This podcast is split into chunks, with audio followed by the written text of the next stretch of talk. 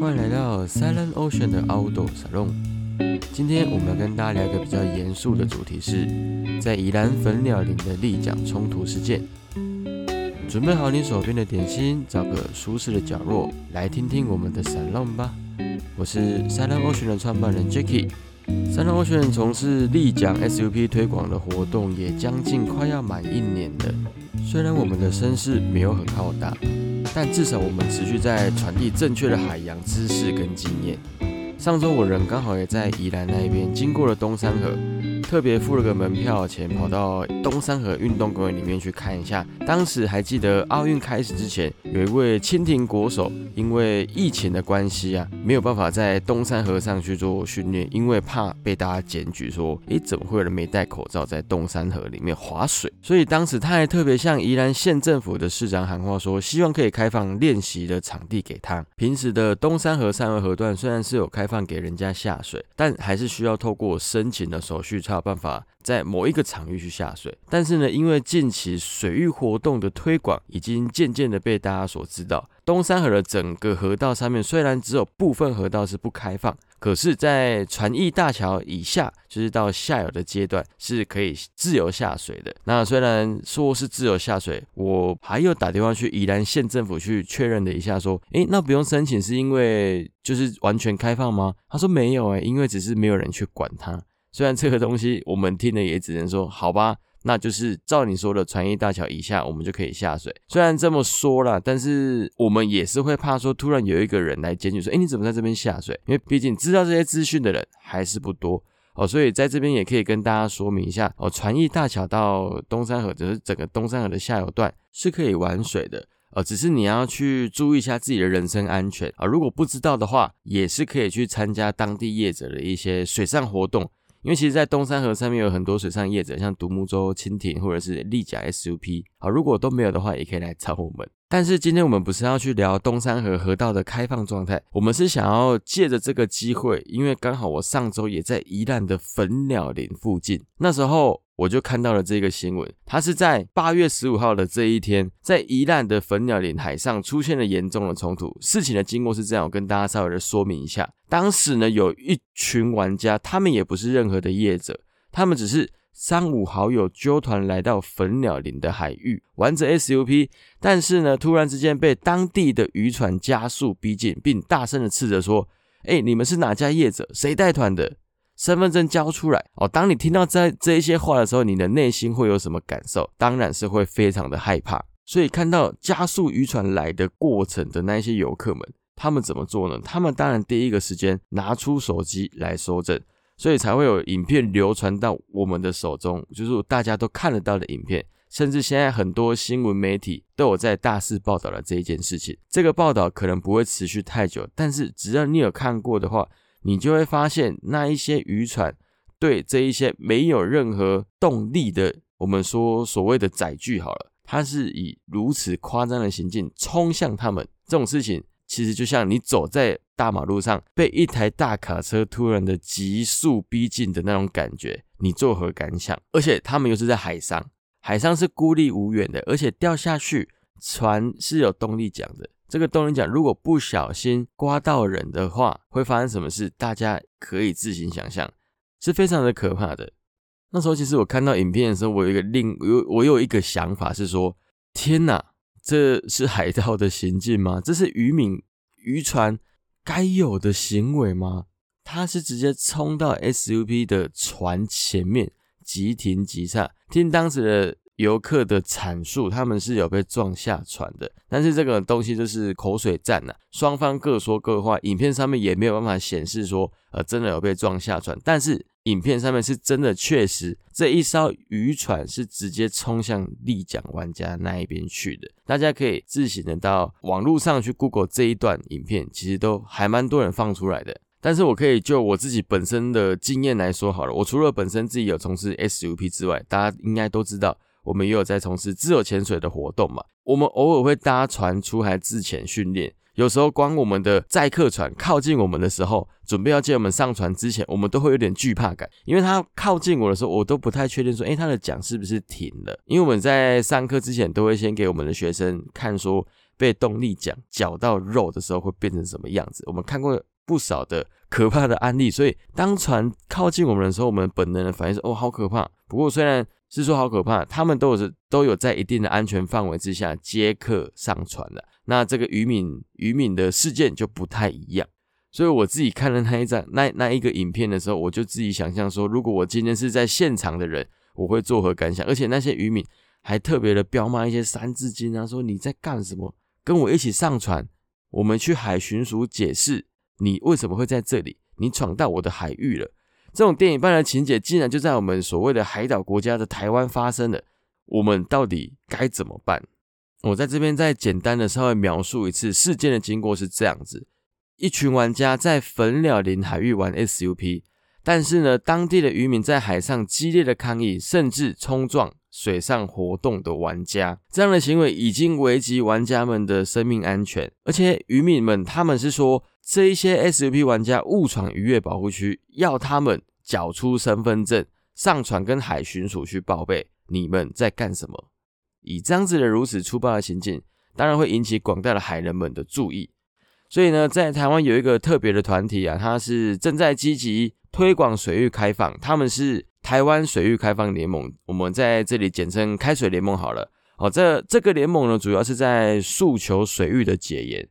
其实我自己是蛮佩服他们的，因为冲撞体制这一件事情本来就没有这么容易，尤其是这又牵扯到许多的利益。冲撞体制的背后，其实都需要一定的背景。拥有许多地方资源的苏澳区与会，以及这一种民间的自治团体，哦，我们说了开水联盟好了，两者之间在地方的声势，在地方的势力，到底谁比较大？其实这种东西都还蛮显而易见的。所以啊，抗争的这一条，其实还有一段蛮长的路要走的。不过呢，在八月二十二号这一天，就是事发后的六天。开水联盟，他就号召了大批的板友以及独木舟的朋友们一起来到粉鸟林的渔港这一边，诉诸他们的请求，哦，高喊“鱼气共生，水域解严”的口号。他们提到了几点诉求是这样子的，我们就以他们的诉求来看就可以了。第一点，他们要渔民公开道歉；第二，人人遵守海上避让的原则；第三，不要扭曲渔业保护区的定义；第四。海巡跟行政单位应该秉持的公平的处理原则，我们一起来看看这几项诉诸要求的合理性。好了，基本上呢可以说是蛮基本的内容了。第一个，海上叫嚣跟冲撞威胁到人身安全，要个道歉应该不为过吧？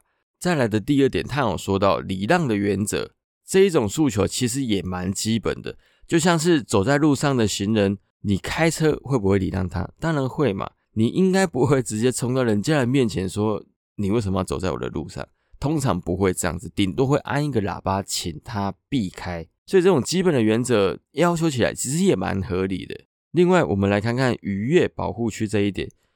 渔业保护区它指的是不得采捕或者是限制采捕的鱼种，或在某一种季节禁止采捕某一种鱼类的那种那种意思。就像我们之前在。记者韩女的那个特辑也有聊到说，哦，为了永续的发展，他们制定了一些生态永续工法，哦，就是在某一个季节里只能采捕海胆啊，或只能采捕鲍鱼啦，这样子的方式永续发展他们的渔业资源。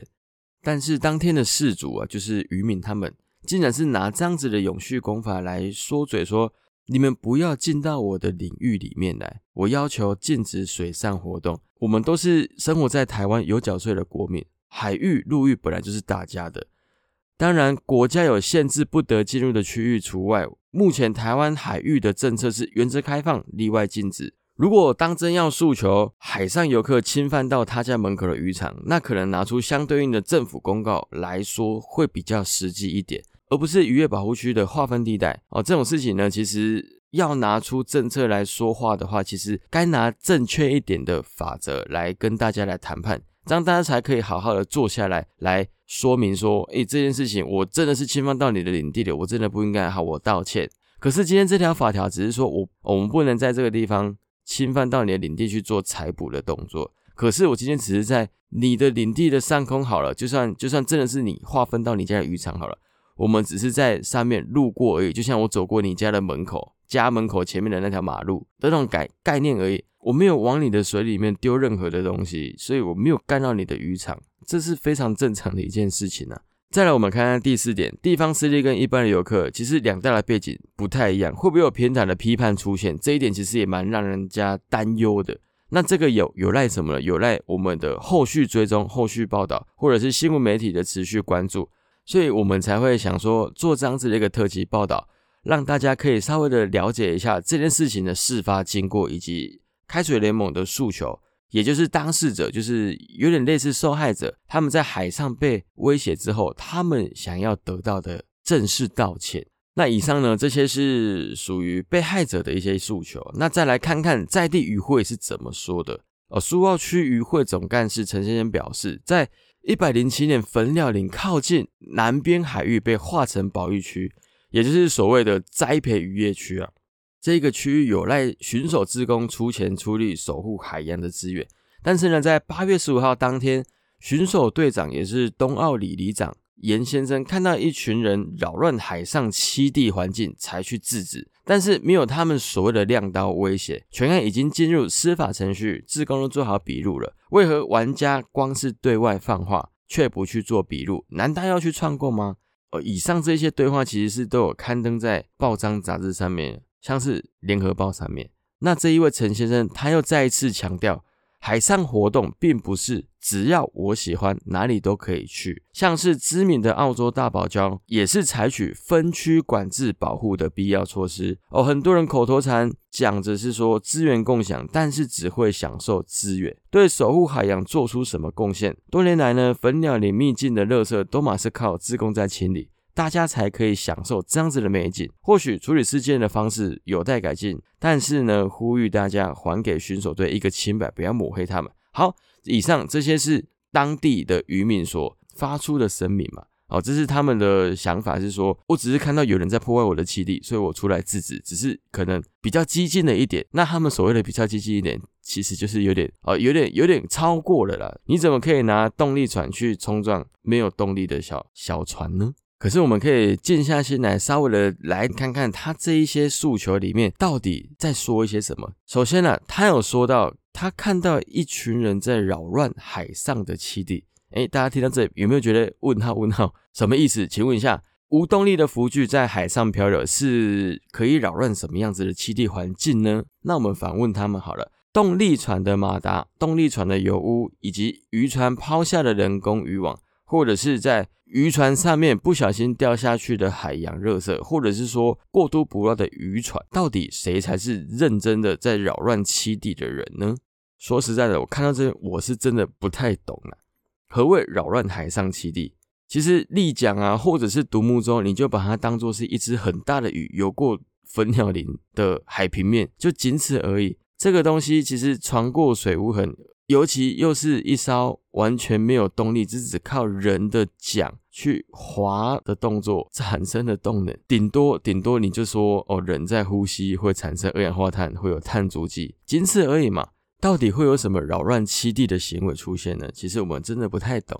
如果他们有可以指指出说到底哪一个环节出错了，我们其实还蛮虚心接受的。只是目前看到现在，真的还是不太明白。其实我们很常在海边玩水，不只是玩 SUP 了。有时候在东北角自潜的时候，旁边的钓客很常用三字经问候我们说：“你可以不要在这边打扰我钓鱼吗？鱼都被你们赶走了，快滚啊！”这样子的话，真的是听到不想再听了。有时候划 SUP 也是啊，他们都会说：“你划过我的水面，鱼就会跑走。”这片海域或这一片水域其实是大家的，为什么我们就要受你们的气，承受你们的这一些指责呢？不过啊，其实蛮多水上玩家素质都是还蛮高的，不太会跟他们起冲突，通常都是默默的划走或者是离开。到底那些钓客是要有多凶？水域是大家的，就像你今天在陆地上说要打猎好了，我们讲一个比较极端的例子：今天如果有人说我要猎斑鸠，你在猎斑鸠的过程当中，路上经过一个人，你就跟他说：“哎。”你给我走开！你扰乱了我打猎的动线的，这个路人不会觉得很奇怪吗？哎，凭什么？哎，这个路是大家的，我走过去为什么不行？其实举这这样子的一个比喻呢，我们只是想要说明，在海上的玩家，他其实对环境造成的影响是非常的低的，因为今天这些玩家只是划船而已，他没有任何的捕猎的动作。哦，这个像钓客啦，或者是渔民呢，他们都有采捕的动作，所以政府才会有一些政策，是说我们在某一个季节、某一个地方哦，不可以采捕，因为我们要保护海洋资源，所以才会划分这样子的渔业保护区嘛。好，那另外呢，我们就来看看，他有说到，并没有亮刀威胁这样子的事情。那其实这种事情啊，到最后都是沦为口水战。他又说我手上拿一个东西，它不是刀子，它是竹竿。这种只有当事人他自己知道。那影片上面也没有任何的证据说他真的是拿刀，所以这一件事情呢，我们可以不用讨论。但是影片上面是非常明显的有看到这艘渔船，它就是快速的冲向人家的 SUP 前面嘛。这种东西就送到司法单位那边去，他们会给出一个公正的答案。再来有一点，其实我看的是也还蛮生气的，就是说台湾的海域其实已经管得非常非常的严了。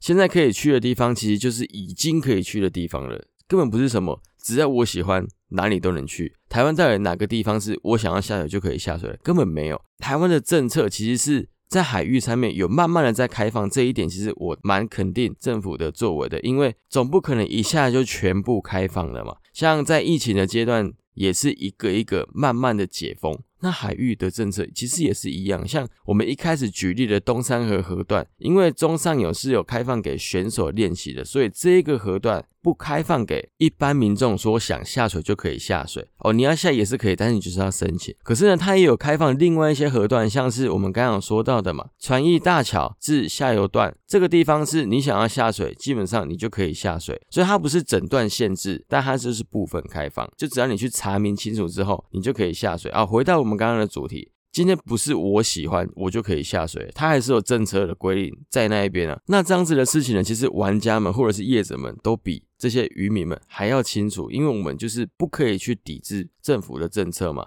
我们玩水要玩的安全，也要玩的合法，所以这种东西呢，其实我们都会先去查清楚，要下水之前。我的习惯啊，都是会先打电话到当地的管理单位去询问，说，哎，某某一个地段可不可以下水？啊，如果他说可以的话，哎，那我们就是好好的在他规定那个河段去下水就好了。像台北市就有他，他就会有规定，某一个区段是因为是野雁保护区，所以我们不可以下去。这是台湾的政策，根本就不是我想要下就可以下，不是像那一位里长说的，只要我喜欢哪里都可以，根本没有这种事情啊。那另外，他又有提到说。大堡礁海洋国家公园都有给出一些指引，去划分某区、某区、某区这样子的区域，去限制某一些活动。如果你去细细的看大堡礁的这一份管理政策的话，它限制还蛮多东西，都是限制渔业的。它在大堡礁海洋公园内分出了八大区域，我们简单的来讲四个重要的区域好了。它分成一般利用区、栖地保护区、自然保育公园区以及海洋国家公园区，一个一个区域来看。啊，一般利用区呢，它是说无需获准即可游船跟网鱼。第二个栖地保护区，它是说禁止有潜在破坏性的活动影响敏感环境的生态，例如，例如哦，他说不能在此区网鱼。再来第三个自然保育公园区，允许特定活动，但有严格规范，例如钓鱼只能用一条钓线跟一个鱼钩。哦，所以它又限制了渔业喽。再来，海洋国家公园，人人可以在该区自由划船、游泳、潜水、划水，但是采捕活动如钓鱼或者采集需有许可。我们上述就简单的提到这四个重大区域。它其实划分的还蛮详细的，每一个区域都是有特定的范围在。它区域划出来之后，它不是要你不可以在上面自由潜水，不可以在上面划船，还是干嘛的？它比较多的就是限制说你在钓鱼或者是从事采集活动的时候，你需要有一些特殊的规范，像是你只能用一个钓线、一个鱼钩。哦，它其实没有全方面限制，但是它比较多限制的是以永续发展的概念去限制某一些活动。那油气类的东西，只要不是太破坏破坏气地的，它其实不会有太大的限制指令在这一边的。哦，这个是大堡礁的指引上面它诉说的一些规则了。简单的看了一下，它其实比较多就是在讲不要去踩东西，不要去补东西，不要去拿油气这一块呢，它管制的好像就没有这么多嘞。今天你就想嘛，在水上油气到底会带来什么样子的影响？哦，除非我今天开的是观光船。观光船它会有油污的问题，可是呢，无动力小船，它其实基本上基本上呢不会有任何的污染产生，除非你今天在上面钓鱼，或者是在上面乱丢垃圾，或者是乱倒你的厨余，才会对海洋的环境造成的影响。这一些小船基本上不会有这样子的行为，因为它就是纯粹出去观光的。简单来讲就是这样子了。所以啊，我们不禁的想问，就是鱼气共生这样子的事情，到底可以有多难？划船的人会把你家的渔船给捕光吗？还是说潜水的人会去偷捕你家的鱼？如果真的会，那到时候你再来抗议水上玩家。但是如果都不会呢？为何大家不可以共享资源？你在海下养你的鱼，我们在海上享受我们的风光，我们互相带动，互相的利益，这样不是很好吗？台湾的海域是大家的，大家都是纳税人。其实我们真的很难想象，如果是这样子的事情发生在我们的身上，就是我们带团出去，突然被渔船攻击的话，我们其实也真的会蛮受挫的，会蛮讶异的。其所以啊，其实还蛮替当天的受害者打抱不平的。我们能做的其实真的很不多。可是我们可以利用我们的三浪安全不在家的微博影响力，把这样子的事件给传达出去。我们不敢说我们的东西有多精确，可是呢，我们想要把这样子的事情事情作为一个阐述之后，让大家去评断到底是谁。的问题。不过啊，其实事情的对错到最后很容易会沦为口水战啊，所以这种这种正确性的东西呢，就交给司法去处理嘛。一阵子之后，司法会给出一个明确的指示、明确的答案。那十年之后，或者是二十年之后，海域可以开放到何种程度，以及我们对于海洋活动的教育思维能进步到什么程度呢？很希望大家跟我们一起关注，也一起努力。哪天我们的宜兰苏澳区也能成为李长口中参照大堡礁的指引，限制。破坏环境的某些内容，或许就是某种里程碑了吧。好，希望到时候不要再有什么海上冲突了。好了，这一集的凹豆长龙就到这一边吧。希望这样子的事情呢，可以圆满落幕，不要再有任何的受害者出现了，拜托。那也蛮感谢开水联盟的声援，也感谢收听的各位。那我们就下周见啦，拜拜。